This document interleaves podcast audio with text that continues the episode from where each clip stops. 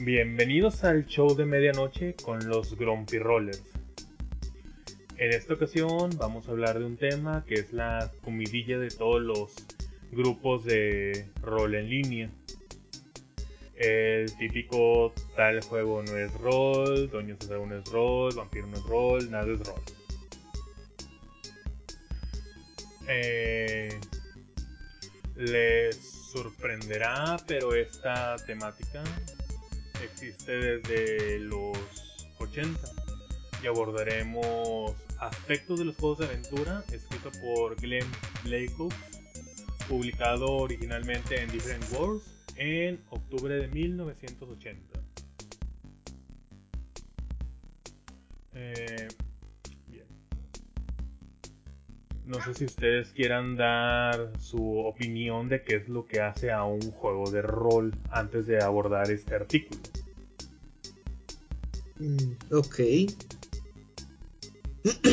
pues más que nada por mi parte yo considero que pues juego de rol implica que hay una cierta capacidad de ya sea personalización o interacción con lo que es el mundo presentado, ya sea a la hora de tomar decisiones o pues de definir lo que es el propio personaje de cierta manera que manipule de formas diferentes el entorno, algo que no sea simplemente un cambio de color. Para dejar la manera más genérica que se me ocurre. Yo pienso, yo pienso que la diferencia entre un juego de rol y un wargame o un board game es principalmente, como dice Josephat, la interacción con el, con el entorno que rodea al personaje en el juego. Por ejemplo, en un wargame, este, te topas un enemigo y es combate, tira dados y, o la mecánica que uses para, para el combate. En cambio, en un juego de rol te puesto para un, un NPC puede que sea enemigo, pero también tienes la posibilidad de manipularlo, decirle, no, fíjate que, que, no, no quiero problemas contigo y te haces tus tiradas de carisma, lo, convences y pues terminas a lo mejor no peleando, pero ni haciéndote amigo de él, pero pues ya te deja en paz y ya tú te puedes ir y evitaste un combate usando tus habilidades o manipulación de, entorno. Yo pienso que es una, una diferencia así clave. Yo creo para mí un juego de rol es uno en el que primeramente debe haber un director de juego y jugadores. Y estos dos interactúan entre sí ya que el director de juego tiene que crear el mundo alrededor del jugador y el jugador le corresponde interactuar con ese mundo que crea el director de juego debe, haber esa, debe haber esa interacción para que se considere un, un juego de rol y no solamente un, un ¿cómo se llama? un ejercicio interpretativo o, un ejercicio teatral, o sea, tiene que haber, o alguien tiene que poner los limitantes del mundo y el, y el jugador va a interactuar con esos limitantes que le dé el director de juego. Puede ser desde dos jugadores hasta, no sé, 7 o 8 o, lo que sea así. Pero sí debe, ya sea ya sea que el juego de rol sea una ambientación fantástica, ciencia ficción, de lo que quieras, pero siempre, siempre va a haber un director de juego y los jugadores. Y es esa interacción entre, entre esos dos lo que va a crear el rol en sí y ya las mecánicas que se vayan a utilizar o el sistema que se vaya a utilizar pues ya es ya es como se llama ya es lo que va construyendo ese, ese tipo de, de narrativa pero en sí para, para mí para que un juego sea un juego de rol tiene que haber un director y tiene que haber un jugador. Con eso ya para mí es un juego de rol. Creo que tenemos que entrar en tema con ciertas definiciones. Clean Backloops no utiliza en sí el término juego de rol para referirse a lo que estamos acostumbrados. Él utiliza lo que es juego de fantasía o juegos de aventura. Él menciona que estos son relativamente nuevos. estamos hablando de los 80 donde Dungeons and Dragons fue el primero en introducirlo por parte de la TCR a mediados de los 70 Ya el término de juego de rol aparece por la misma popularidad dado por la Asociación Americana de Psiquiatría, que define, lo define como la actuación o el desempeño de un rol particular, ya sea consciente o inconscientemente, de acuerdo con las expectativas percibidas de la sociedad con respecto al comportamiento de una persona en un contexto particular. Lo que es Blakehouse menciona que en sí todos los juegos de aventura tienen cuatro pilares. Lo que es el power gaming, el role playing, el wargame y el storytelling. Y que por estos mismos pilares es que todos los juegos difieren un poco de otro. Él menciona que con gran frecuencia se escucha a Game Master quejándose de magos de nivel 22, guardabosques ilusionistas de nivel 15, hombres osos de nivel 30 equipados con el orbe de los reyes dragones, o jugadores que rezongan sobre el Clausino, donde su personaje favorito de onceavo nivel fue asesinado por kobolds. Los escritores se burlan de la estupidez y la falta de sentido que muestran los monstruos de otro GM. Eh, hacen comentarios ácidos sobre la falta de realismo en el trasfondo y la motivación en la campaña de otro. Y esto siempre genera fricción. Como tenemos muy mala memoria, eh, no hemos avanzado nada desde esta descripción de los 80. Nada se mueve en 40 años, ¿no? No, nada. Ya había internet en los 60. El, el tiempo no cambia nada. El DARPANET, creo que se llamaba, ¿no? ¿No era la, la tela? Dar- Darpanet. Él también menciona un espectador que lee las furiosas discusiones y observa las disputas que se desarrollan puede sentirse desconcertado. ¿Estamos todos jugando el mismo juego?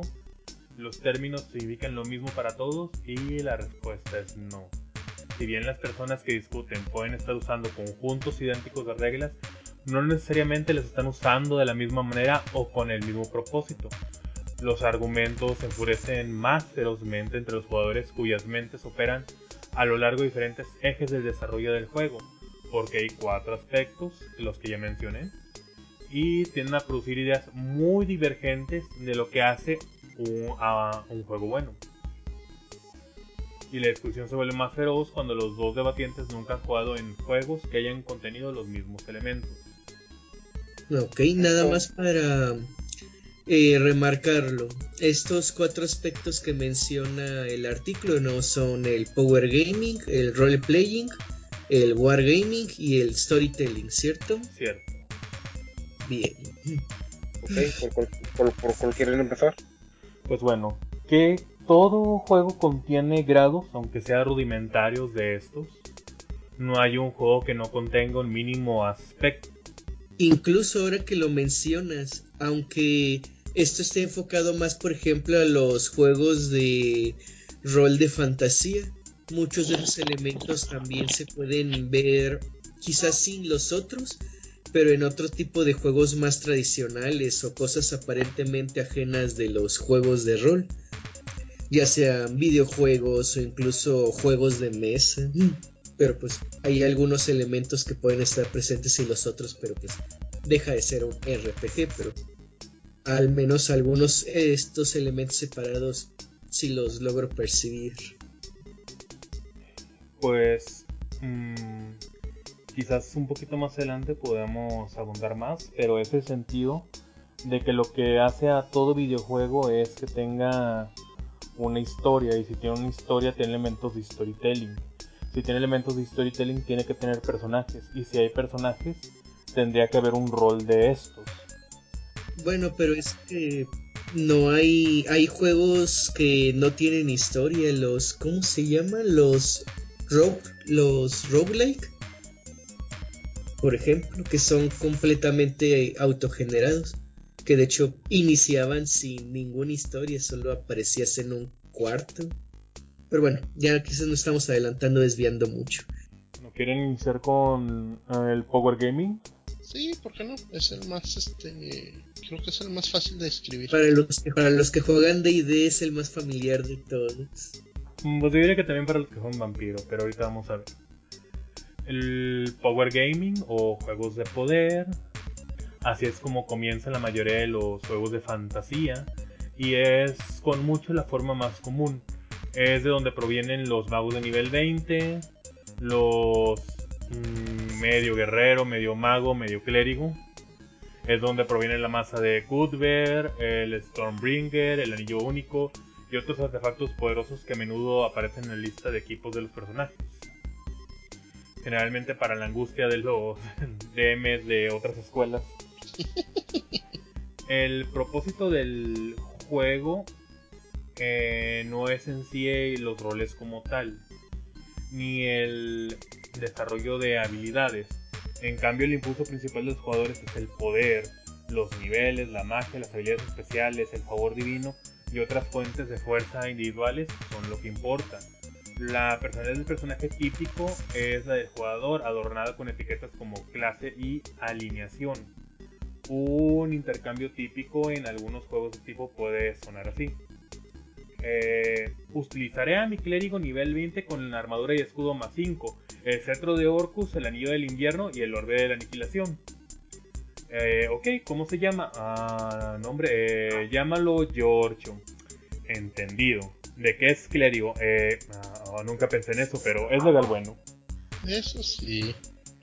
Por lo general, la cantidad de recursos disponibles es lo que determina el resultado de las batallas, y un suministro inadecuado de la misma puede ser desastroso. Dado esto y la forma en que funcionan los juegos de tipo, entonces esperar una gran cantidad de magia. Los juegos de poder causan mucha competencia entre los jugadores, siendo posible ganar mediante la acumulación de magia y otros medios de poder. En algunos casos, esto ha llevado a traición entre personajes, asesinato y robo sobre propiedad de la magia, especialmente la de mayor nivel, o incluso para evitar que otros personajes eclipsen al propio. Ah, sí, cierto. ¿A quién no han intentado asesinarlo nunca? ¿Quieren abundar en ejemplos de lo que es el Power Gaming en sus experiencias en juegos de fantasía? Pues a mí me tocó una ocasión donde este nos encontramos un, un staff poderoso, no me acuerdo si era el de los magos o el del poder. Entonces un vato lo agarró y, y usó el comando de quebrarlo para destruirlo porque tenía miedo que, que el mago que, que, estuviera ahí los matara cuando estuvieran dormidos, pero sin haber una sin haber una justificación, nada más lo vio y dijo, ah, lo tengo, lo tengo que destruir y lo destruí, ya. Ese fue una vez, fue un, fue el caso más así que, que me acuerdo así de, de destruir un objeto para eclipsar al otro, como quien dice, no voy a dejar que tenga más ítem porque va a ser más chidito que yo. ¿Alguien más tendrá otro ejemplo?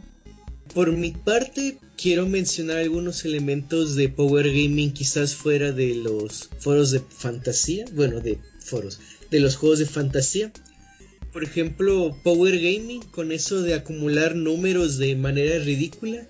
El primer videojuego que viene a mi mente es Borderlands, por ejemplo, donde pues los números se van acumulando de manera estúpida y luego vas haciendo combos con las habilidades del personaje para mejorar y que esos números sean todavía más grandes y ridículos o evitar que las resistencias de los enemigos se reduzcan cada vez más. Eh, y pues es divertido ese tipo de género shooter looter. Y de cierta manera hay cierta expresión de uno mismo en pues cómo va armando el árbol de habilidades y las armas que va escogiendo. Y bueno, ya un poco más en juegos de rol, yo siento que un juego que se basa mucho en el power gaming es el juego de cartas llamado Munchkin que trata sobre que tu personaje debe llevar a nivel 10 antes que todos los demás y hay muchas maneras de pues debilitar o estorbar a los oponentes mientras tú tratas de alcanzar todo lo que te dé más poder para ti. Pues considero que el power gaming es muy común y está en todas partes porque es una característica esencial del humano, el presumir, el decir mi auto es más grande, mi auto es más rápido, este, mi estéreo tiene más bocinas, así. Sí, de hecho. Y pues bueno, el propio artículo menciona que fue uno de los aspectos con lo que empezó eh, los juegos de rol, básicamente. Eso fue lo que generó la, tan conocida tumba de la aniquilación, de que fueron a presumirle a Gigax que sus personajes eran tan poderosos que cualquier cosa que les pusiera, este, lo podrían derrotar y Gigax dijo, ah, bueno, y aquí les tengo la tumba de aniquilación. O es este, o es rumor o no. según el ARF Anarcana, sí fue de esa manera. Y es por lo siguiente aunque sea uno de los elementos más comunes y al que primero nos este, acercamos, lo que originó los juegos de fantasía fue el wargaming. Y al final de cuentas, ahorita pues abundamos más en eso, pero mm, vamos a ver por qué Gigax hizo eso. Ok, ok, ok. Eh, un ejemplo reciente es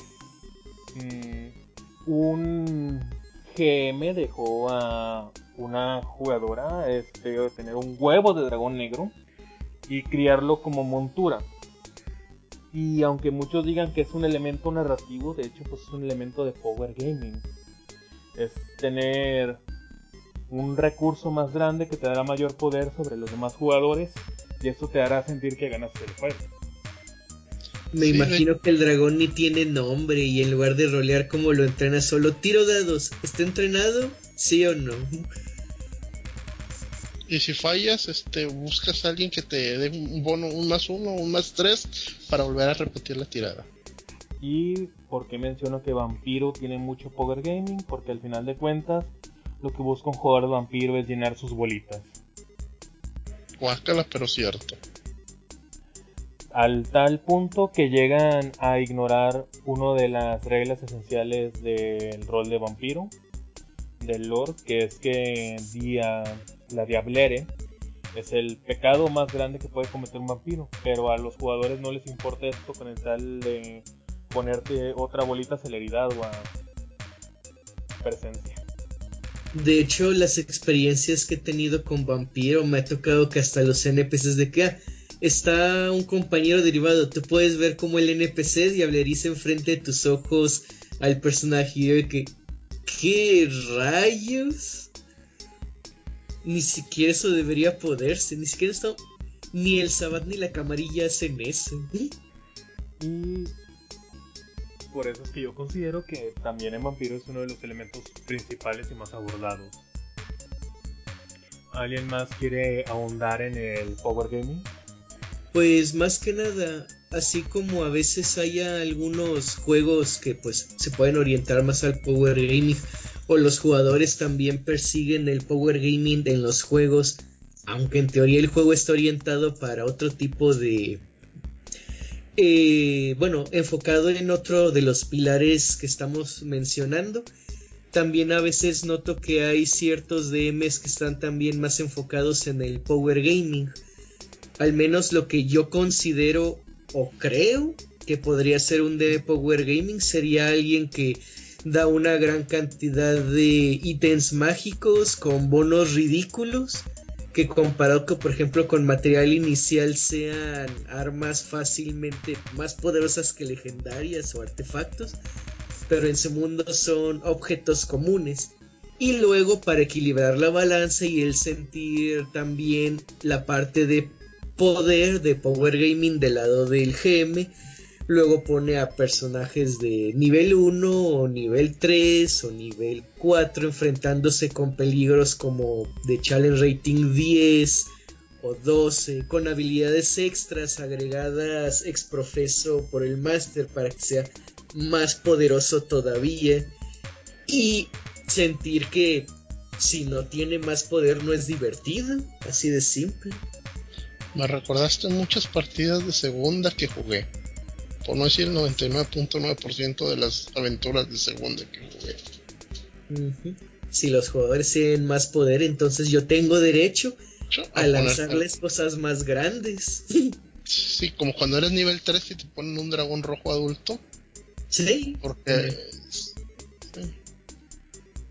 Pero pues, tienes una armadura de resistencia contra fuego que de todas maneras con la resistencia te baja toda la vida de un breteo y te mueres. o, cuando utilizas un libro de tercera edición para darle poderes a un dragón de segunda edición. Eso era, nomás que no quería que escuchar tan específico, pero tienes razón. Ok, no tengo la manera de cómo eh, funciona eso. Quizás no quiero saber. Pues es eso, Power Game. Bueno, eso ya lo vería como que más Munchkin, ¿no? Porque el Munchkin es de que, oye, pues eso ni siquiera está en el libro y se lo pusiste porque es de otro libro, de otra edición, de otro juego, aunque sea Dungeons, pero es otro juego. Mm, bueno, por lo pronto vamos a evitar lo que son los términos peyorativos del rol. Ajá. Y vamos a enfocarnos solamente en lo que son los pilares. Ah, Aquí obviamente el SDM eh, potenciaba lo que era el pilar del Power Gaming, de tal manera que para él lo importante era que sus monstruos tuvieran más recursos, más poder, más opciones para este que los jugadores tuvieran un reto. Mm, Pasamos a lo que es el role playing o quieren dar algún otro ejemplo. Por mi parte No, ya estoy bien. listo. Bueno, el role playing, lo que es el juego de rol. Dentro de la campaña pura de juego de roles, el elemento más importante es el personaje del jugador y su vida. Las personalidades de los personajes se elaboran con detalles amorosos y los personajes favoritos tienden a tener grandes inversiones emocionales en ellos. Sus dueños no consideran que la vida de estos sea barata o poca cosa. Los personajes tienden a actuar dentro de las personalidades que se les otorgan y según las creencias de que supone tienen los jugadores mm, hacia este. Un ejemplo podría ser el grupo discutiendo las posibilidades de que el joven noble que buscaban fuera prisionero en el castillo que tenían delante. Cunerit e Hipócrates, el borrachín, son los más ruidosos, pero la inteligente y joven doncella Violeta y la callada Aris, la marinera, tienen sus propios puntos que destacar. Mucho más raro, adusto y ácido, Waldo el Silencioso hace un breve pero incisivo comentario, e inevitablemente hay una constante serie de chistes de Naomi. No es que alguien le preste atención. Eso último fue casi un error fatal, porque cuando el grupo entró al gran salón al día siguiente, Naomi miró confundida a su alrededor y preguntó a uno de los jugadores, afortunadamente, ¿dónde está el hombre que se supone debemos rescatar? Bueno, nadie dijo que tuviera cerebro. ¡Cállate, Naomi! vino el coro. En un juego de este tipo, el mundo es solo un escenario en el que los personajes viven sus vidas, con el foco dirigido hacia ellos, y sufren, triunfan, tienen sus amores, odios y penas, y de alguna manera están tan vivos como los jugadores que los crearon. Como podría esperarse desde lo anterior, tienden a influir en la estructura del juego. Dado el apego emocional de los jugadores sus personajes, una alta tasa de bajas es francamente contraproducente. Los jugadores retiran las preciosas vidas de sus personajes a un lugar seguro. Como resultado, el GM tiene que ejercer una considerable cantidad de discreción con respecto a los personajes del jugador, utilizando métodos suavizados o soft caging, disposición a ajustar la fuerza de la posición después de que la lucha ha comenzado para que el partido no sea exagerado. E intentan sutilmente advertir a la expedición si están acercándose a algo que no pueden manejar. Cabe señalar que esta es una forma particular cooperativa de juegos de fantasía. La rivalidad entre jugadores, excepto como lo exigen las caracterizaciones, tienden a ser relativamente rara. El GM generalmente ayuda con las cosas eh, de los jugadores, les da oportunidades de interactuar con el universo y entre ellos. Sí, de hecho. Me tocó, me acordé de un DM que estaba poniendo este aventura. ¿Cuál era la aventura? ¿La de Tiamat? ¿Rise of Tiamat? ¿O la Ordo of Dragon Queen?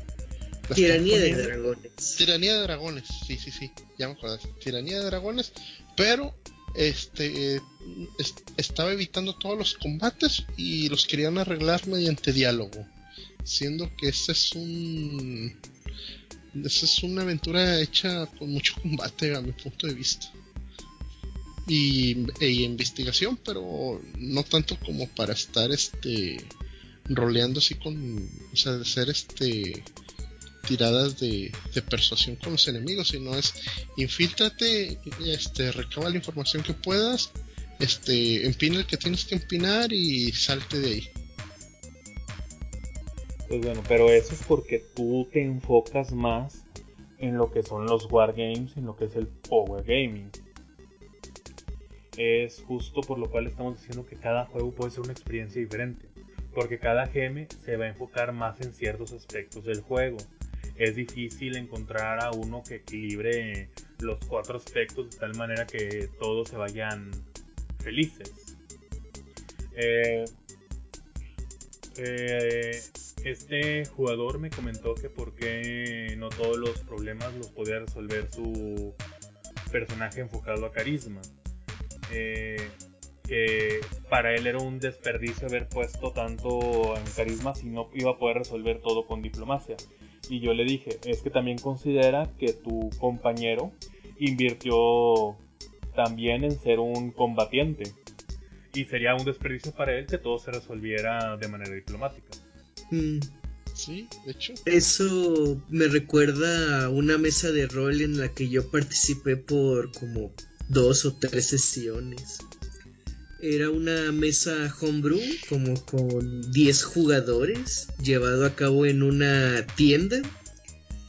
Y pues yo dije, pues no conozco el lugar, me dicen que hago un personaje nivel 13 aquí en caliente. Así que voy a hacer un Barbarian, algo rápido de hacer y práctico. Listo para pelear en el momento en que salga.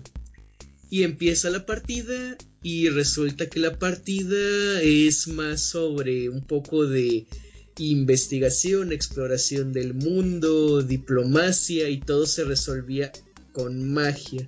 Las dos partidas que estaba ahí no podía ayudar con ningún problema porque todos eran de carácter ultra mágico y tampoco había combates que se pudieran resolver con violencia.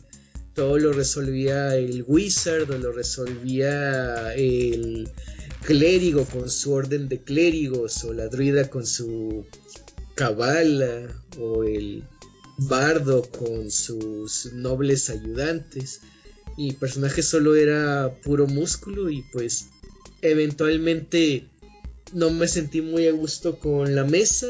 Eh, se veía que había mucho favoritismo en pues eh, a quienes poner atención. Como la mitad de la mesa realmente nunca hablamos. y yo dejé de ir.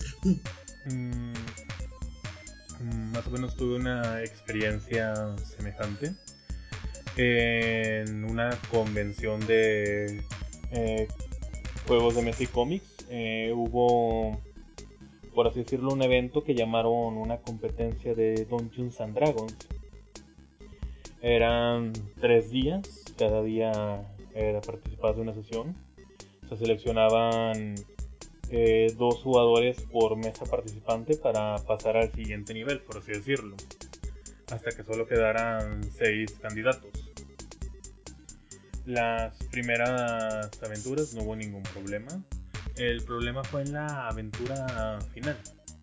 Me habían asignado a un fighter y la aventura comenzó en una biblioteca donde se tenía que investigar el porqué de ciertos cambios en el plano material por intervenciones místicas.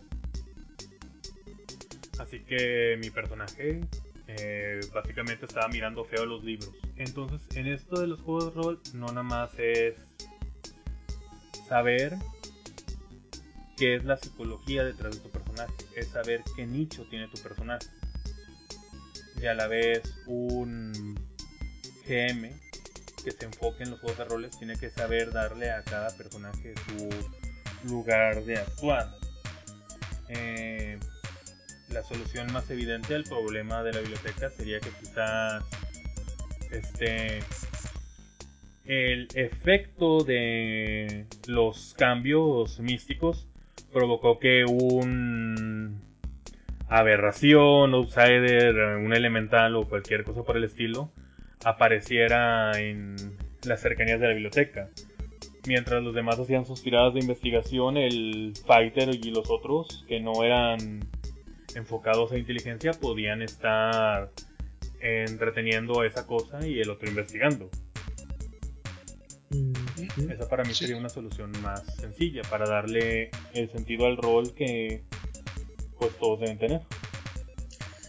También relacionado con el ejemplo que viene en el propio artículo de el de Naomi que pues básicamente por estar tonteando eh, hace una pregunta tonta. Yo creo que a veces es importante a la hora de interpretar el personaje tomar decisiones que no son obviamente la correcta o la óptima desde el punto de vista del jugador yo me acuerdo mucho de un pequeño detallito en una campaña donde yo decidí hacer un hombre pez. Y el DM, pues básicamente nos estaba, bueno, alguien dentro del rol nos estaban preguntando, pues, cuáles eran los lugares más apropiados para ver o adorar las estrellas, ya que estábamos siguiendo a un culto que adoraba las estrellas. Mi personaje, siendo un hombre pez que se crió en alta mar, que literalmente su cultura es debajo del agua donde no se ven las estrellas. Su solución más obvia cuando le preguntaron por qué era el spellcaster, el wizard, así que él en teoría debía saber que dónde es el mejor lugar para ver las estrellas. Mi personaje dijo, pues en el mar, ¿no? Cuando es de noche las estrellas se reflejan en el agua y es como si estuvieran ahí las estrellas. Y el DM nada más se me quedó mirando como, ¿really? ¿Vas a contestar una tontería como esa? ¿Por qué no tiras el dado y ya y yo te digo? No lo dijo así, pero así sentí su mirada. Y ya el rol continuó, pero se me hizo un poco raro que no le gustara mi respuesta cuando a mí se me hacía muy obvio que un hombre pez iba a contestar eso. Mm, pues sí, o sea, en el rol de tu personaje tú consideras que era lo correcto. Este. Y eso quizás me lleva a otro puntito de algo que discutí ayer. Un jugador mencionó que el bárbaro de los ancestros podía hacer un ataque de rango con un arco largo y luego ocultarse detrás de un pilar. Así el enemigo tendría desventaja atacando a sus demás compañeros. Y yo le comenté, ¿en serio vas a ser un bárbaro para ocultarte? Si tú vas a elegir el rol del bárbaro, debes jugar el rol del bárbaro. sí, de hecho. Es quizás un contrato social que cuando eliges ciertas clases tienes que desempeñar ciertas cosas. Sí, es como el que hagas un clérigo y que no cures y porque no curaste se, mu- se murieron dos compañeros. Sí. Eh, o sea, no el clérigo siempre va a estar obligado a hacer la cajita de vendas de la party. No, Pero sí se tiene que discutir en el grupo cuál va a ser el papel de cada uno de los jugadores. Si no hay un healer o un este ayudante principal, tendrían que buscar la manera de compensarlo de otras maneras. Para que así el que tenga el rol del clérigo pueda utilizar eh, otros dominios, por así decirlo. Ujú. sí, de hecho. Es, es como, es como una vez nos pasó en la, en la partida de, de Gigantes que estaba que empezaba a jugar con nosotros este Jorge, ¿se acuerdan? Este el güere nalga Sí. Sí. y él traía un fighter Ah, sí, Y- sí me acuerdo. y que decía decía no es que si me voy al frente me van a pegar pues por eso eres el fighter para que se va al frente y te den los golpes que no resistiría el mago Pero bueno, ahí tenemos la comprensión de que él era nuevo en Sí. el sentido del juego Sí, sí, sí. y que no comprendía este contrato social.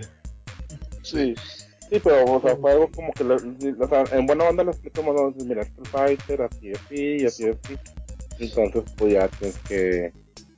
Es, es como. Es, no es como que todos los Fighters deben de jugar así, pero. Aunque eh, bueno, creo que me estoy adelantando y el- ese contrato social pertenece más a los wargames que a los juegos de roles. Una pregunta, Génesis. Eh, Sí. Lo que sucedió en esta sesión de este sábado, ¿cómo- ¿cómo lo considerarías el caso de la Fireball? Eso fue storytelling. Ah, bueno, pero estuvo divertido. ah, sí, sí.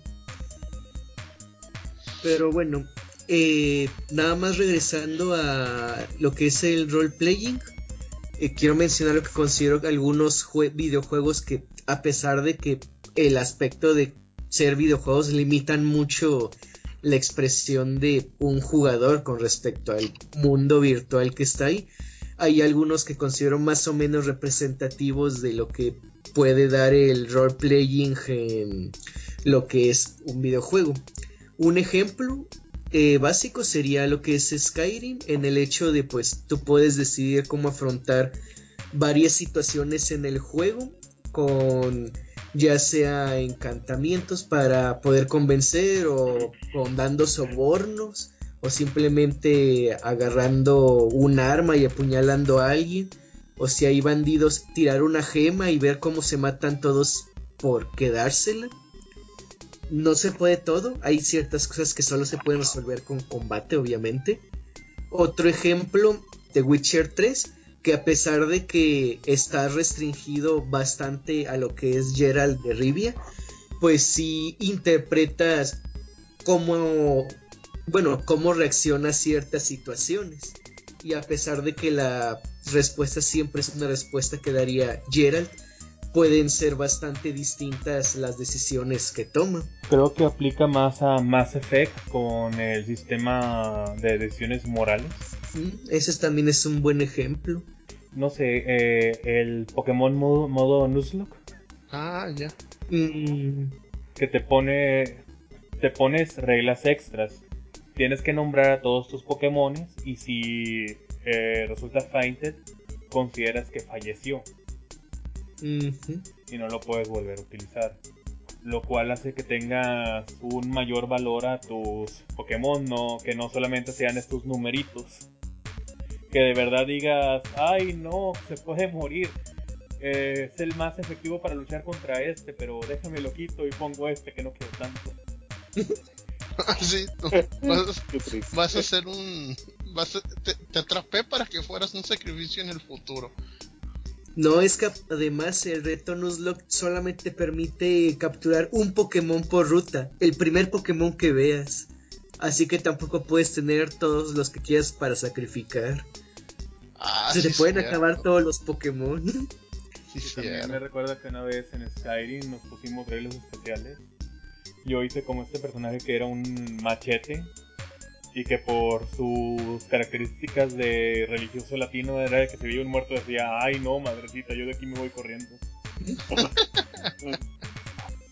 Otro ejemplo interesante moderno en el roleplaying considero Disco Elysium, donde pues el personaje pierde la memoria y básicamente tú vas construyendo las características principales de su psique que lo dominan ya sea algo más carismático y que responda pues con carisma o algo inteligente o algo más de fuerza bruta más ciertas cosas que van alineándose más a pues sus principios morales aparte de pues en que digamos está está enfocado el personaje.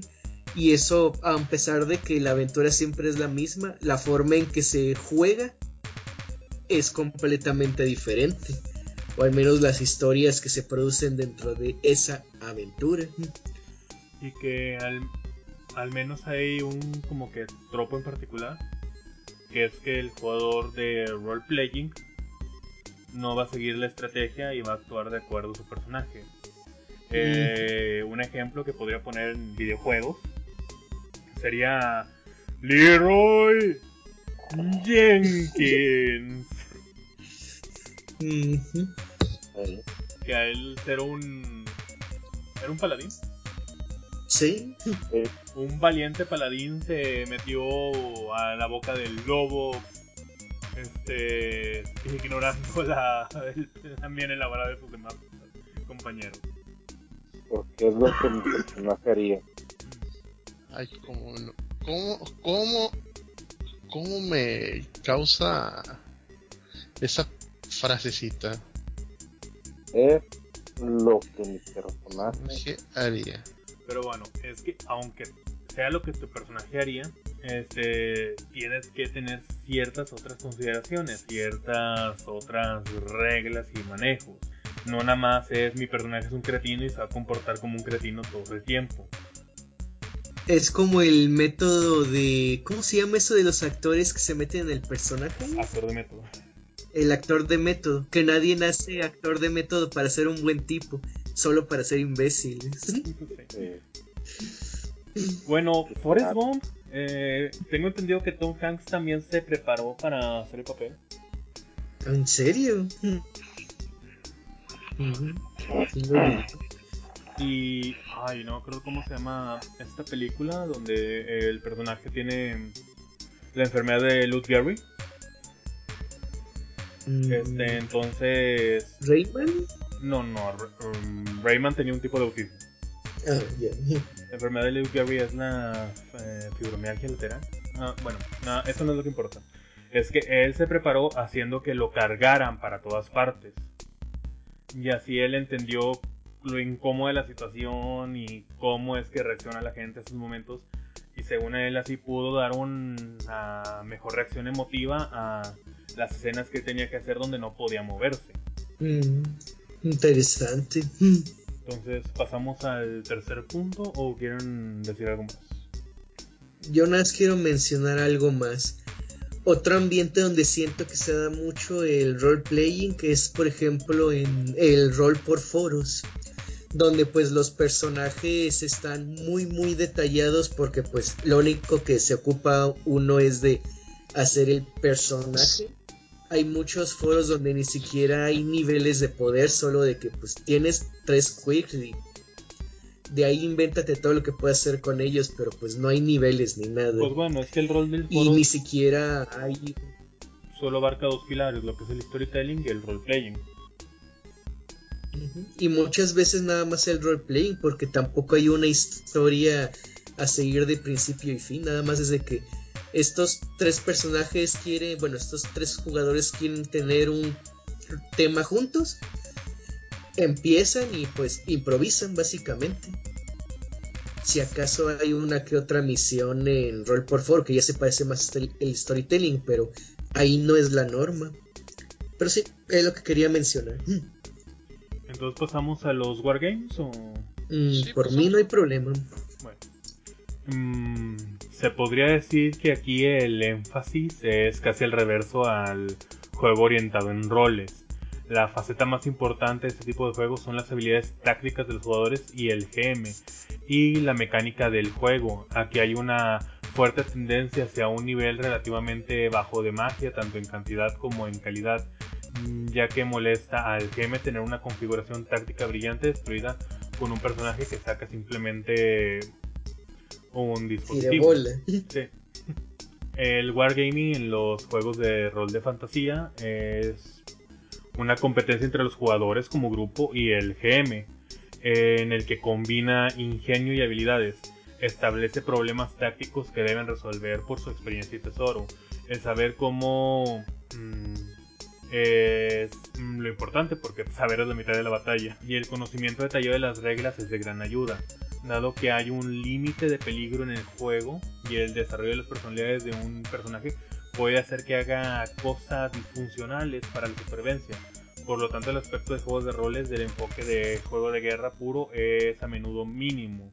Debería ser obvio que en un juego dominado por esta forma de pensar, los métodos suavizados son una práctica extremadamente dudosa. La ética exige que los jugadores sobrevivan por su ingenio, con un mal juego recompensado con la muerte. Para el GM reducir arbitrariamente la oposición para salvar la partida sería tanto engaño como también agregar monstruos para aumentar la tasa de mortalidad. A diferencia de los juegos basados en rol, matar personajes jugadores es una parte integral y lógica del juego. De hecho, muchos GMs de esta escuela establecen una cuota que desean alcanzar. Si bien esto fomenta el enfoque competitivo del GM y los jugadores, generalmente tiende a reducir las peleas entre personajes. El mundo ya es lo suficientemente peligroso. Y esto es lo que te decía, Giorgio. Eh, básicamente, Gary Gygax creó la tumba de la aniquilación para que fuera esto, la experiencia de un wargame, para que fuera las decisiones, la estrategia, el hecho de avanzar en grupo. Para él el desafío fue preparar el calabozo. Ah, ok, ok, ok. Las trampas y todo eso. Entonces, Dungeons and Dragons eh, es uno de los juegos pues, con más wargame por el hecho de dónde proviene. Proviene de las variantes de Gettysburg para utilizar este, reglas de fantasía que se convirtió en Chainmail, que luego se convirtió en Dungeons and Dragons. Me imagino que el salto se dio cuando cambiaron de que, oye, yo no quiero manejar a toda una unidad, quiero manejar a un personaje legendario o un capitán y que cada quien más maneje uno. Pues sí, se supone que un grupo de jugadores en la región de los lagos este, decidió eso. Mm, ya no ser una representación de guerra, sino una representación de aventuras fantásticas como en El Señor de los Anillos, donde podrían pelear contra dragones, explorar cavernas o este hacer cambios con esos personajes en los múltiples eh, reinos e historias.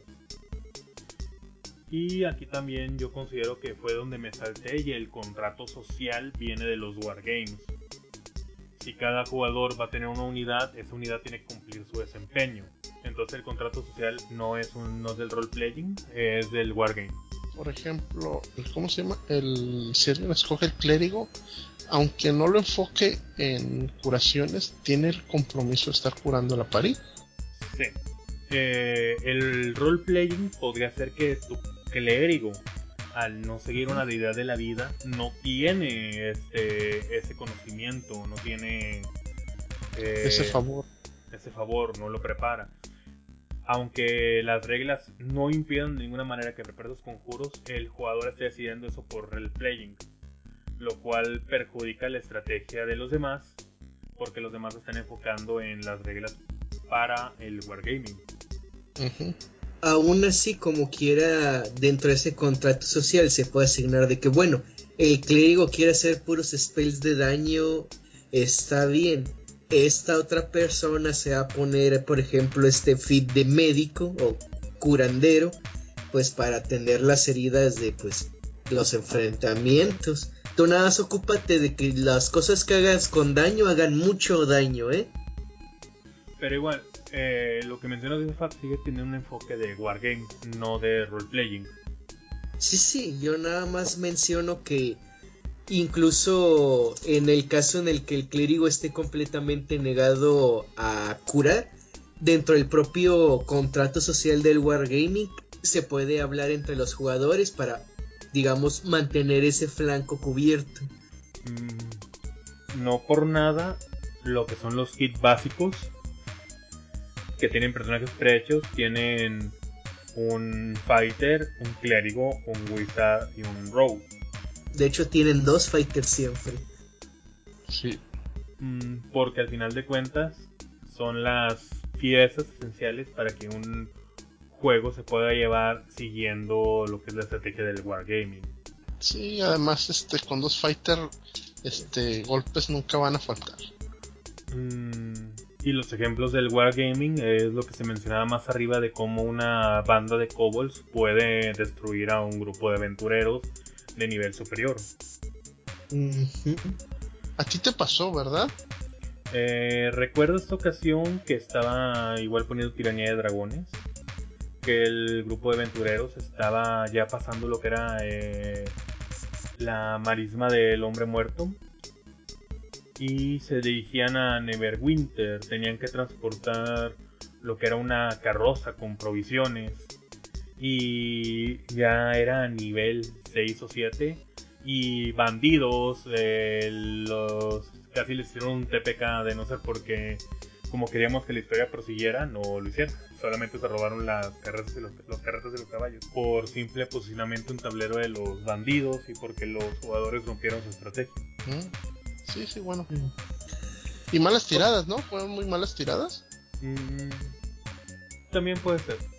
Pero bueno, es que esto es lo que me refiero que el Wargame es una parte esencial de Dungeons and Dragons. Eh, el hecho de que tú como DM gastes tu tiempo en crear una mazmorra, en determinar cuáles monstruos serían apropiados, en hacer una estrategia, en colocar las trampas, es lo que te está haciendo a ti construir un wargame. Es una cosa que no se ve tanto en otros juegos de fantasía.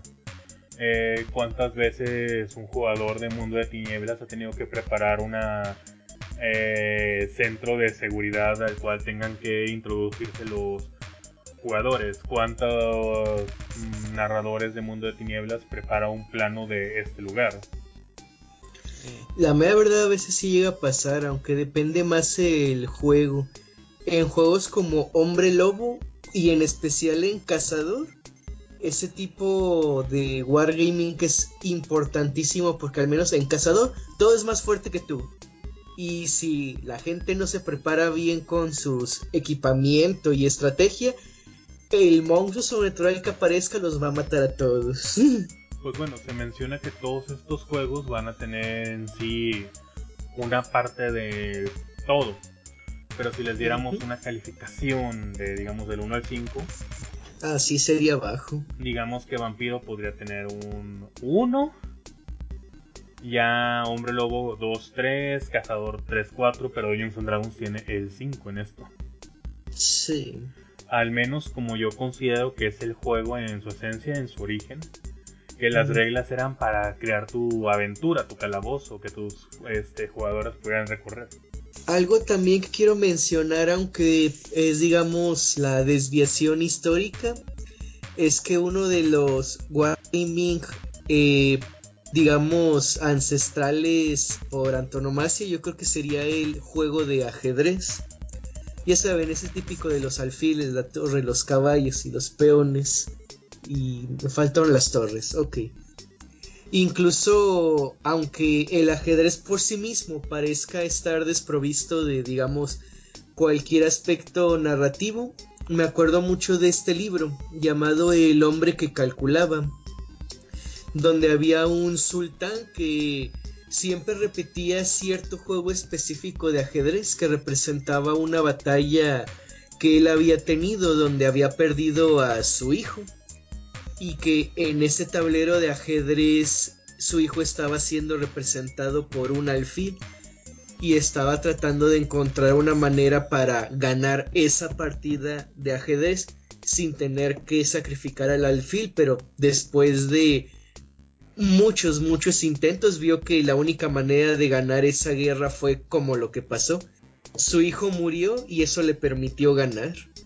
Y aunque pues el ajedrez per se no tiene un aspecto de rol. Se me hizo interesante esa historia que involucra una versión antigua árabe del ajedrez. Donde pues sí, tiene una caracterización y una historia detrás, al menos en la mente de quien lo está jugando.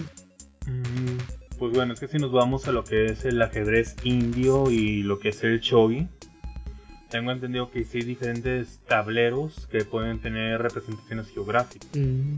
Y bueno, desde el punto de los videojuegos, lo que más pienso con Wargaming serían cosas como Shadowrun Returns o cosas como los cualquier Tactics, el Final Fantasy Tactics o los XCOM.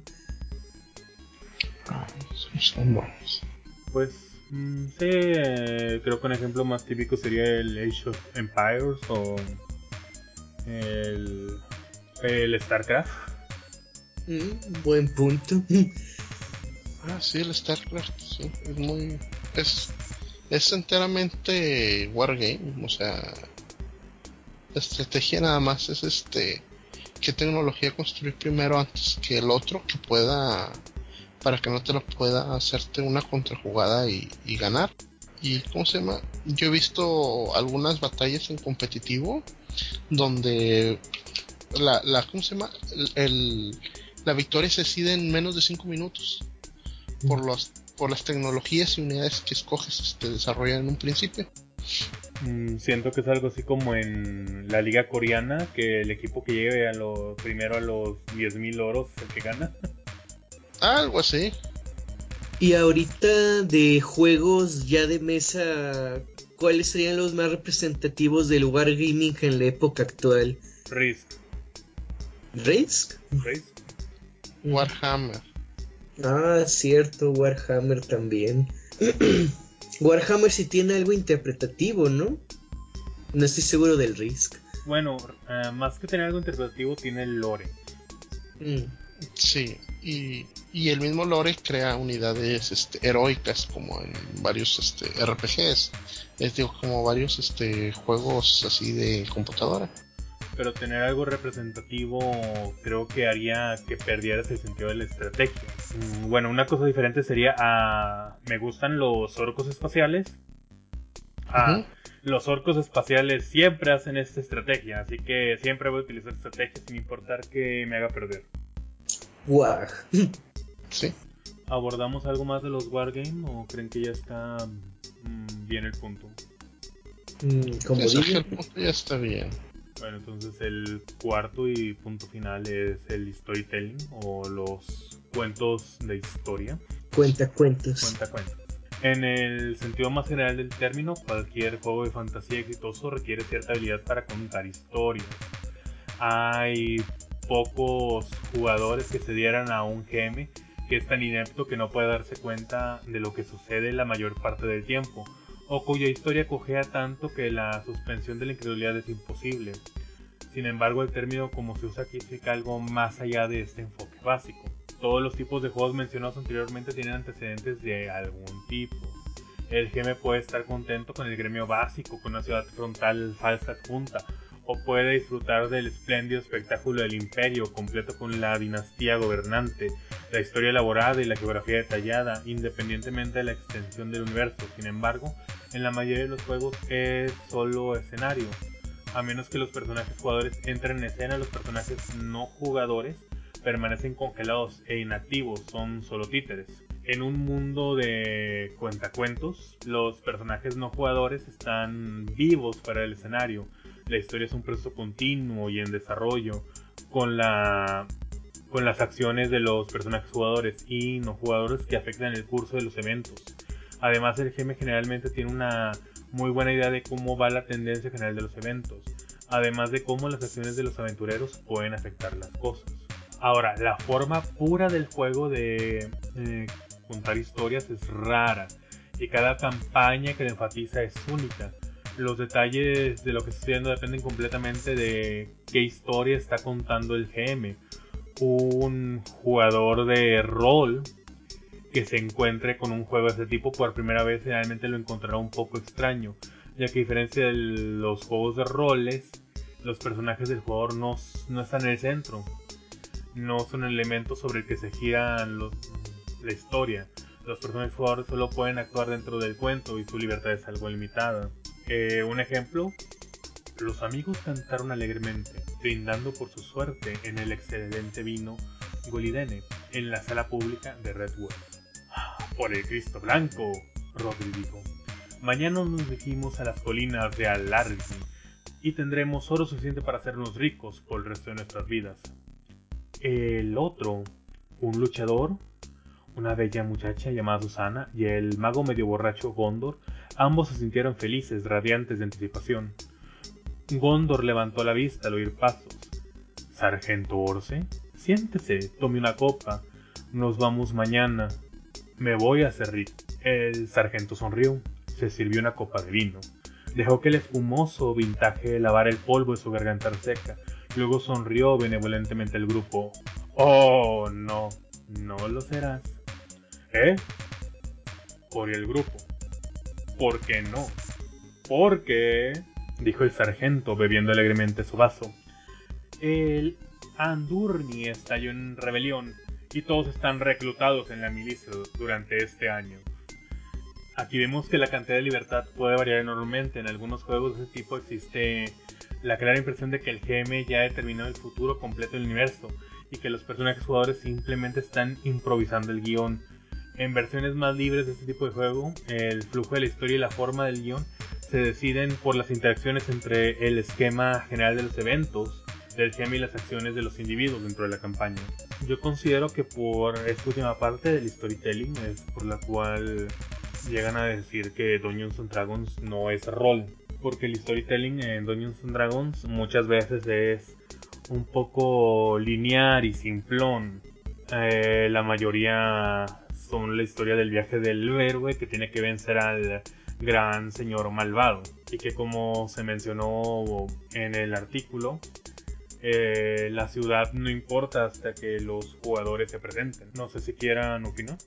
Pues al menos yo sí considero que cualquier aventura publicada y pues al menos manejada casi, bueno, cualquier aventura manejada en libro publicado por Wizards está digamos más enfocado en el storytelling.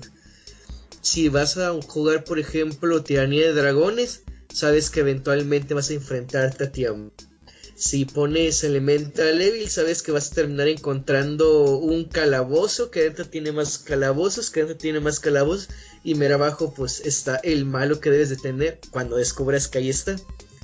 En gigantes, pues detener a los gigantes, en demonios, pues explorar la infraoscuridad.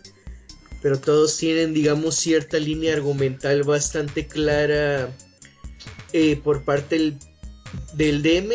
Incluso varias veces se comparte un poco a cuenta gotas con los jugadores para que sepan qué opciones tomar en su creación de personajes.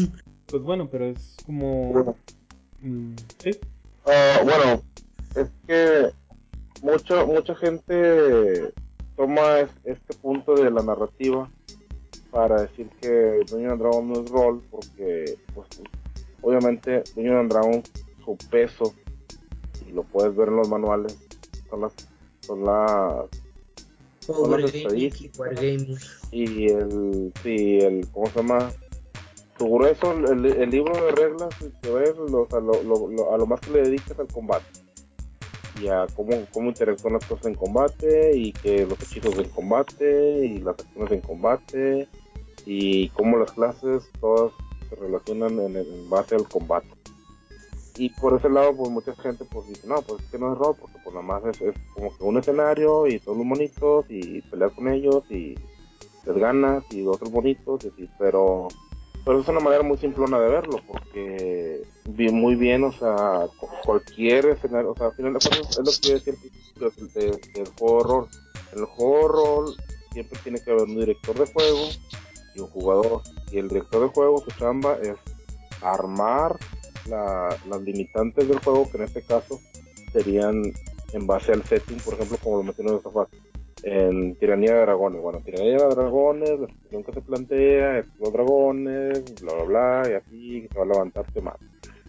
Entonces, y el jugador, su, su chamba, es que no, no, no es como que, si, si un juego es mecánico, no es culpa del DM, ni es culpa de los jugadores, es culpa de ambos, porque la narrativa, tanto la narrativa como el power gaming, como el role playing, como el wargaming, todo eso es en base a la dinámica que hay entre el, el Dungeon Master y los jugadores. Entonces, sí, Dungeon Dragon no se, no se centra tanto en la narrativa, porque ya hay una narrativa ya puesta, pero eso no significa que no pueda ser narrativo. Es que, bueno, considero que parte del problema es el, los core rulebooks. Por ejemplo, si comparamos el Dungeon Master Guide con el manual de vampiro, en el manual de vampiro vienen pequeños artículos de periódicos, pequeños diarios, pequeñas narrativas de historias.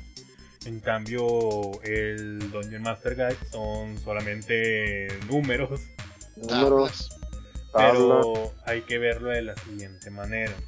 Mm, imaginamos, imaginemos que el libro de vampiro es un juego en sí, pero el manual del Dungeon Master es un motor de fabricación de juego.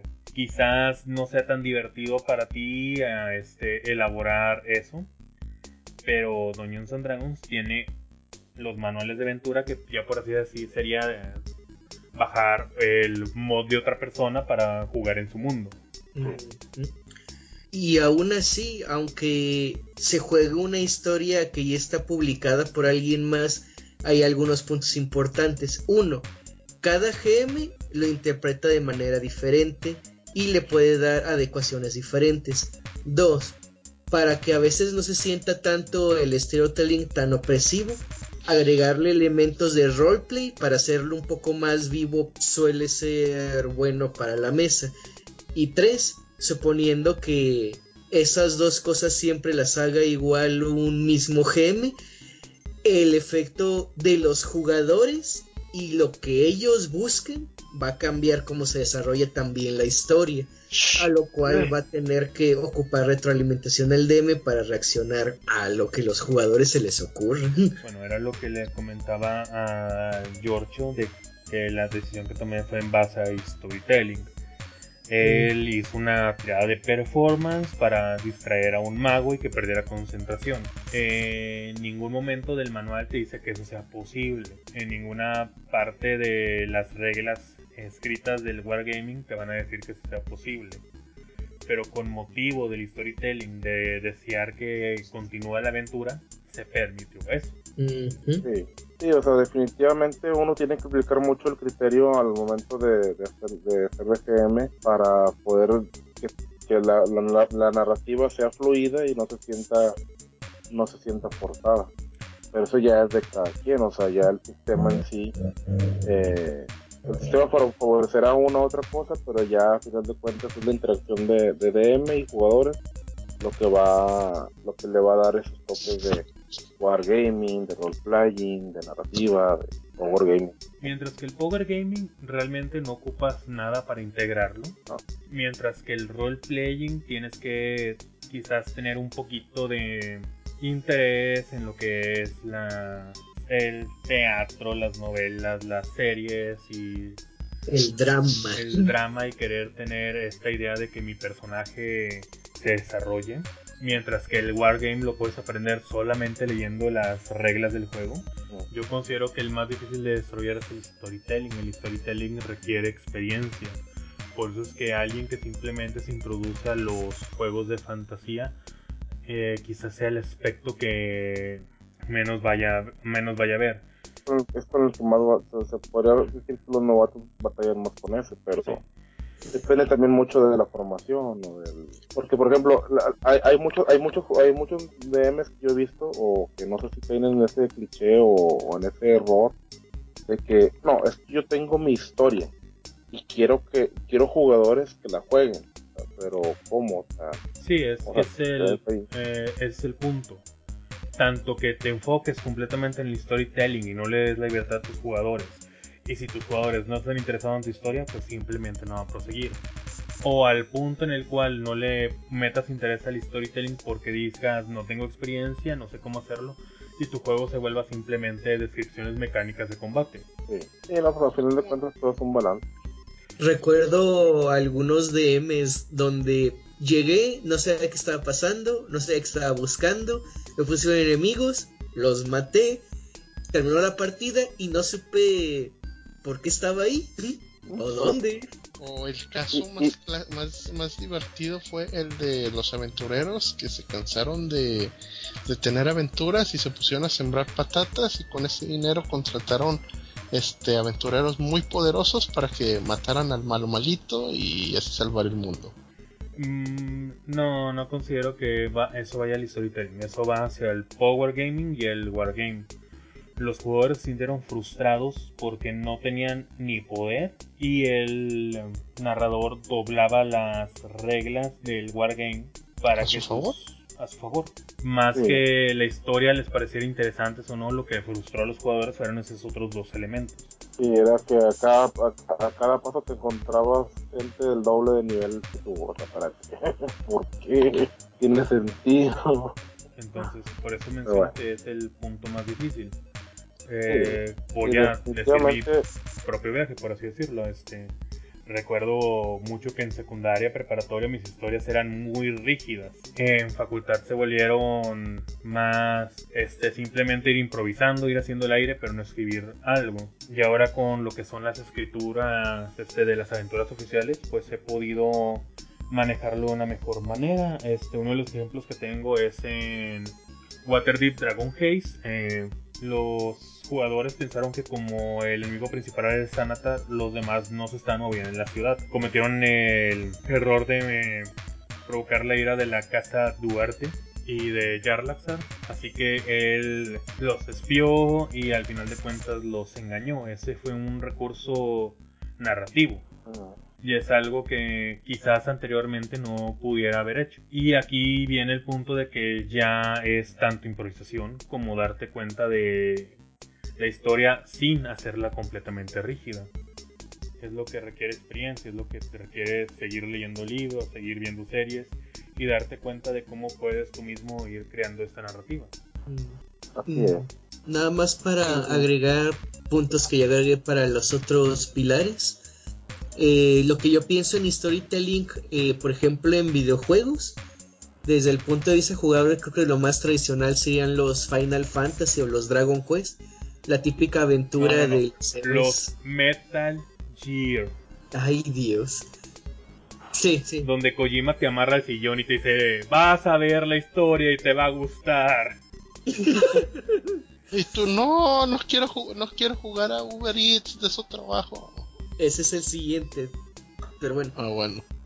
Y otro juego que quizás no cuadre exactamente con esto, pero también me llamó mucho la atención. Es un juego indie experimental llamado Elegy for a Dead World en el que tratas de que tú eres un astronauta que llega a diferentes planetas y literalmente es un juego de escritura. Te presentan un escenario, algunas palabras iniciales y tú tienes que crear la historia de qué escribe en su diario el astronauta que representa la escena que está enfrente de él. Y se me hizo muy extraño porque te pone más como desde el punto de vista del GM en la parte de storytelling, aunque sin jugadores. Quizás en la parte de storytelling y roleplaying uh, Undertale. Mm, en roleplaying Undertale, claro. En storytelling, porque el mundo está vivo y dependiendo de las acciones de tu jugador, eh, es como se va a desarrollar la historia de qué mm. personajes van a estar presentes o no, si te van a ayudar o no. Incluso la llamada final va a depender mucho de a quién matas, a quién dejas vivo. Y aún así hay un lore muy presente y unas, por así decirlo, paredes inamovibles por parte del jugador, que ese es el elemento pesado del storytelling. Y ya desde el punto de juegos de rol, creo que hay dos que yo conozco que son los que me suena que son de los más fuertes en storytelling. Uno que es Fiasco, que es un juego para hacer partidas tipo películas de los hermanos Cohen donde se hacen cosas impulsivas y todo termina muy mal. Y otro que es el que he jugado más, Dread, que es para hacer historias de horror autoconclusivas, que se juega con un Jenga con la idea de que entre más acciones se hacen, se van quitando más piezas y esa mecánica del Jenga hace que vaya subiendo la tensión porque la torre se vuelve cada vez más inestable. Y pues realmente tiene muy poco de los otros pilares. De hecho de Power Gaming creo que casi no tiene nada. Se centra más en roleplay y storytelling. Pero bueno es que más que Dread clasificarlo como un juego de rol de fantasía lo clasificaría como un storytelling game. El mm. ejercicio y el deseo de todos es desarrollar una historia sin importar a qué conclusión llegue, lo importante es el desarrollo de la historia. Mm, en ese sentido, yo creo que uno que también tiene mucho de storytelling es el de Savage World. Es, básicamente es una película de acción, jugando una película de acción y lo único que tu personaje, o sea, los escenarios son escenarios de películas de acción y tú vas desarrollando como que, bueno, yo ahora mi personaje se tira de de cómo se llama del carro y, bueno ya hace ciertas tiradas que tienen que ver con esa habilidad pero en sí es en, sí el, centro de la historia está sobre la sobre la escena que están que están como como actuando o, están teniendo en ese momento de que te están persiguiendo unos unos bandidos y están disparándole tu carro y tú bueno no yo le doy la vuelta a yo y bueno ya y en base a las acciones pues ya, el director te dijo no pues quiero decir yo quiero o sea pero tiene una mecánica muy muy particular que se llaman como que los beanies que esos, que esos te sirven para dado caso que sea una acción así como que muy imposible los usas y eso, y eso sale en automático para que la narrativa como que no se pare porque y para que fluya sin que tengas que hacer una tirada. Eh, consideraría que quizás un, un, juego que tiene un elemento muy pesado de narrativa eh, al principio lo que eran las crónicas de Mundo de Tinieblas de White Wolf, eh, con el objetivo de hacer el LARPing del teatro de la mente. incluso los manuales comentaban que había maneras más sencillas de resolver los conflictos, ya sea piedra, papel, tijera o sacar papelitos. Ay, sí, no, porque tratar de hacer, trata, trata de calcular un éxito en dados, en éxitos en dados de 10 contra éxitos de dados de 10 de otro, de otro jugador. Mm, más que eso era porque pues el objetivo del storytelling es eso, el enfoque en ir la historia. No, hay manera de correlacionarlos, entonces yo creo que por eso te, decía que mejor lo resolvías con Pedro Peltiquera o es que detenerse para tirar dados interrumpía la narración. Y más porque generalmente en este tipo de eventos hay gentes hablando en un lado, hay gentes hablando en otro, hay otros conspirando en la cocina. Y por ejemplo, yo una vez que asistí a un evento del ARPIN, pues había algunos que eran como jueces que estaban cerca de los grupitos para pues cuando hubiera tiradas o cuando alguien necesitara un juez pues llamaba, levantaba la mano para de que quiero ver si el personaje sabe algo. Pero fuera de esos pequeños momentos eh, era básicamente todo el mundo estaba roleando al mismo tiempo por separado y por sus lados. Sí, no, bueno. Pero bueno, ya el enfoque que se le da a cada juego, más que en sí depender de esto, es el enfoque que le vaya a dar el, cada quien tiene su propio estilo particular, sus propias fortalezas y a la vez eh, cómo ha sido educado a través de los diferentes juegos es lo que va a tener de herramientas. Considero que la mayoría de este podcast eh, nació de los Wargames. Sí.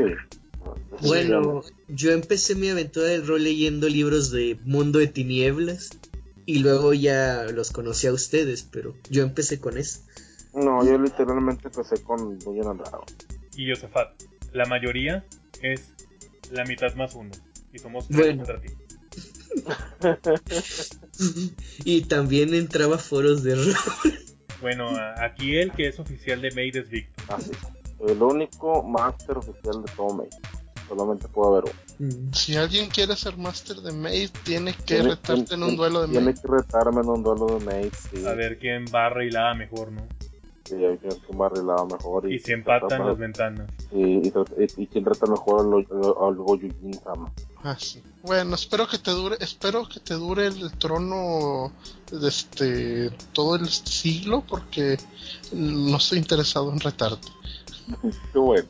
Y que igual, de, todas maneras, lo único que requieres para fortalecer los otros pilares es práctica. Ningún pilar está opuestamente a otro. Eh, ningún pilar realmente desarrollar uno va a hacer que... Y, es que la verdad, o sea, no necesita los cuatro pilares, porque mucho depende del grupo con el que juegue. Y nosotros estamos acostumbrados a que a cierto, a cierto tipo de juego pero porque también pero porque también conocemos de repente mucha gente que llega nueva por el estilo de juego que nosotros tenemos que es el de la liga de aventureros. Pero pero ya en sí en vida real en mesa pues ya depende mucho de tus jugadores. Tanto les guste uno que otro pilar bueno es que eso que mencionas creo que es lo que inició esta discusión de que hay gente que se acostumbró solo a Power Gaming ve a algún grupo de role playing y dice esos no están jugando rol Sí, porque tiene una, una concepción pues muy muy propia de lo que es el rol. Es que no, no, es una concepción impropia, es su propia su propia concepción. yo, yo, digo que es propia, o sea, es muy propia de su punto, desde su punto de vista. O sea, desde su punto de vista, para él, como él lo que lo único que ha conocido es Wargaming, para él el role playing no es. O sea, como, o sea yo, yo lo que voy es de que quizás sea, yo lo que voy es de que no es porque no es porque uno sea rol y otro no sea rol, sino que todo rol simplemente hay, diferentes y no es, o sea, no hay mal, no, no hay una, vaya, no hay una forma mala de jugar esto. O sea, no hay una forma errónea de jugarlo, ni una forma, ni una forma equivocada de tener diversión. bueno, lo que pasa ahora, considero, es que, bueno, nosotros cuando jugamos, iniciamos a jugar, que algunos de aquí iniciamos a jugar en segunda edición, es que no había manera de conocer otros grupos. No. Era tu grupo y como lo hacía tu grupo era como se, eh, se hacía, era tu universo. Pero en la actualidad, tanto con los podcasts de rol, como los canales de YouTube, como los mismos juegos que se transmiten en vivo, ya es para muchos este acceso tan fácil a diferentes tipos de narración que los puede hacer ver que hay más de un estilo. De hecho, por Pues mira. ejemplo, cosas como Critical Role se enfocan mucho al roleplaying, ¿no? Sí, Que lo hace más entretenido para Pues, ver. de hecho, de hecho, el Critical Role es más una actuación, porque ya, ya antes, ya, o sea, ya antes de grabar, ya ellos ya hicieron los encuentros, hasta las tiradas y todo. Y Es ya nada que más. ellos, un- ellos se enfocan más en el roleplaying y en el storytelling. Tanto que Matt Mercer, eh, su deseo de ser un escritor, como que sus compañeros tienen experiencia teatral. Y la mera verdad, si alguien nos viera jugando a nosotros, se quedaría dormido. Porque Sí. solo es de que tirar dados y tirar dados. Ah, pasa esto, pasa el otro. Utilizo esto. Sí, Es sí, que, no, pues, bueno, al menos a mí sí me parece bastante aburrido ver las mesas de otros porque si tú no estás involucrado emocionalmente o anímicamente con eso, no, no va a ser de interés para ti. sí, no. La A verdad que no. menos que sea una mesa especializada en roleplaying. No, por, por eso, por eso si ves los, los, los, los podcasts de, de rol que han triunfado más, son los que hacen hacen casi una un- hacen es más que es más que nada un show teatral, o sea, no es tanto, no se enfocan ni en las tiradas, ni en los views, ni en, ni en nada o sea, simplemente es contar la historia que ya previamente jugaron o ya orquestaron de alguna manera con algún guion, ¿verdad? Pero el ejemplo que yo doy de por qué tienes que estar involucrado en la mesa para que a ti te parezca emocionante es el siguiente. Este jueves estábamos en la taberna. eh, un jugador, un mago, decidió utilizar eh, Shadowblade y este falló el ataque. Pero yo le dije, un momento, estamos en Dim Light, permíteme un momento. Y todos se aferraron a la orilla de la mesa mientras leía eh, la guía de Sanatar para ver que tenía o sí o no ventaja en su tirada de ataque. Y eso fue cardíaco para ellos porque estaban involucrados en esa mesa, porque era su historia, porque eran sus personajes. Por eso es que para ellos fue importante que yo no era el GM, pero que yo como jugador viera el libro y le dijera si sí o no tenía ventaja en su habilidad. Ah, sí, no, no estabas tú como GM, No, estaba poniendo fu- partida alguien más, ¿o qué? sí, estaba poniendo partida de Illinois. Ah, ok. Ay, pobrecito el que estaba poniendo partida. Como quiera, creo que casi ninguno de nosotros somos disruptivos a la hora de estar con otro GM, pero pues si vemos que alguien nuevo está batallando con las reglas, lo normal es ayudarlo. Sí, sí, sí, sobre todo. Sí, esas, eh, estoy bien, digo, lo, digo porque yo sabía que que es el que estaba poniendo las partidas y como que digo, estaba jugador, aquí, ¿cómo? Sí, es que digamos que llegué temprano y estaba en una mm, mesa que mm, era más como que de homebrew. Mm. Terminó esa mesa y luego yo ya puse mi mesa de AL. Mm. Ah, ok. Ya. Ya, ya te entendí, ya te entendí. Este, pero es que aquí vemos lo importante de que en la mesa haya representativos de todos los pilares. Este jugador se dedicaba más al roleplaying, mencionando que era el mago más poderoso de Fareun, pero el jugador no conocía los conjuros. Ah, ok. Y yo, este, tanto un wargamer como un especialista, como un conocedor de el manual, lo pude ayudar a que su mago tuviera un mejor efecto. Para más óptimo. Bueno, mejor tú, o sea, no tomé ninguna decisión de él, simplemente les dije cómo se podían ajustar las reglas para que fueran así. Y el DM también, pues, no conocía todo. Entonces, por eso tuvimos que hacer esa pequeña pausa. Casi ningún DM se sabe todos los libros, en especial. No y, no, y sobre todo que era un GM accesible, porque en veces ellos nos dicen, no, no lo tiene, y ya.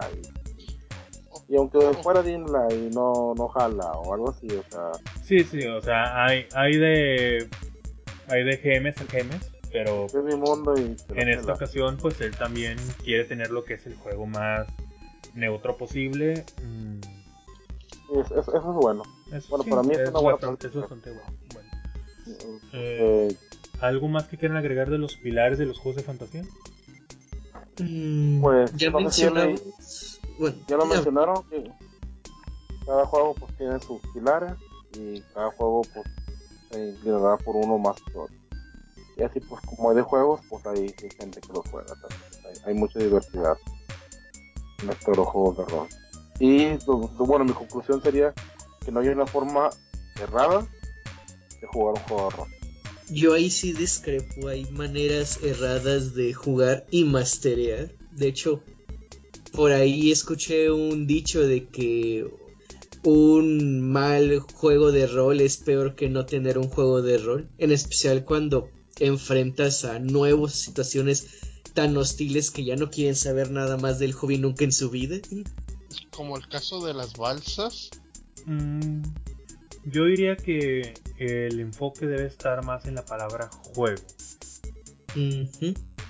Que el objetivo es divertirte en el juego. Sí. Si el juego no genera diversión es cuando se está ejecutando de una mala manera. Ahí es cuando tú tienes que ver qué es lo que busca cada uno de tus jugadores para poder dárselos y que tengan su diversión. Pero si tú te vas a enfocar en solo lo que te divierte a ti y vas a ignorar a tus jugadores, ahí es donde va a ser un mal juego. Y eso nos va a llevar lo que es eh, al próximo tema, que son tipos de jugadores. Pero eso creo que lo dejamos para la próxima ocasión. ¿Algo parece. más? Eh, quería preguntar, si mencionamos cómo son los GMs eh, tipo especializados en roleplay, en wargaming y storytelling. Me acuerdo Pues- de Power Gaming mencionar lo de los dragones y multitudes de armas mágicas, pero no me acuerdo si mencionaba los otros tres tipos en específico. Pues es que no considero que sea tanto así como que especialista en uno de los pilares. Desempeñan uno o más otro. Pero al final de cuentas van a ver todos los pilares en un juego u otro. Eh, aunque al GM no le gusta el Power Gaming, al final de cuentas, si los jugadores van progresando en niveles, van a obtener esa sensación de poder. Si al DM no le gusta tanto el role playing, eso no evita que los jugadores tomen decisiones en base a eso. Si al jugador, si al DM no le gusta tanto lo que es el wargame, pues quizás se vaya a enfocar de una manera más laxa con las reglas. Quizás las peleas sean más eh, faramayosas y los jugadores puedan detener balas de cañón con las manos, pero pero va a continuar. Eh, yo considero que el problema sería si al mm, GM no le gustara el storytelling, ahí sí sería la partida de GOT. Ah, sí, la partida de God. ¿Cómo es los eso? que- para los que no sepan, God es un tipo que hacía esto. Primera partida, un goblin. En el primer encuentro, un goblin. Caminabas, salía un orco que decía, mataste a mi amigo goblin y peleas con él. Si llegas a derrotarlo, te salía un dragón, le decía, oye, ¿por qué mataste a mi amigo orco? Y, y pues era el nivel 1, o todo, sea, todo, todo esto en la misma sesión. todo en la misma sesión, y- este, y no en ese orden a veces. Pero si a tus jugadores lo que les gusta es la batalla, eh, quizás que no te enfoques en lo narrativo no sea tan importante para ellos. Sí, a, fin- es- a final de cuentas, como yo lo mencioné, o sea, yo le- ya lo he mencionado varias veces, es la interacción entre el, entre el máster y los jugadores la que crea la, ya sea la narrativa, el power gaming o el wargaming o, lo, o eso. Pues sí, en eso tienen razón. Nada más como mínimo pediría yo, en mi caso, díganme dónde estoy y por qué estoy ahí. Es todo lo que necesito. Sí, Y si no me dan Y- y eso, es- me siento muy y descolocado. y esa es chamba, y es chamba del GM, decirte, o sabes qué, mira, tu personaje está aquí, está en tal lugar, la, la temática está, y pues estás con ese grupo de, de- de personas porque tal, tal, tal, tal, y bueno, pues ya, dale, ¿verdad? entonces, ¿les parece si terminamos por hoy? Sí. Sí, Este fue el show de medianoche con los Grumpy Roller. Y como último comentario, les dejamos que no tengan miedo de intentar cosas nuevas. Háganlo y un error no es un fracaso si aprendes algo de él. Así es. Siempre, siempre aprender. Yo en un principio este batallaba mucho con, con los bardos, no se me daba nada y ahorita este ya no salgo de jugar bardo y, y este y me divierten mucho. Al igual que en los juegos de fantasía, la experiencia va a ser lo que te va a hacer subir de nivel y obtener nuevas habilidades. Bueno, eh. Nos despedimos por hoy. bye.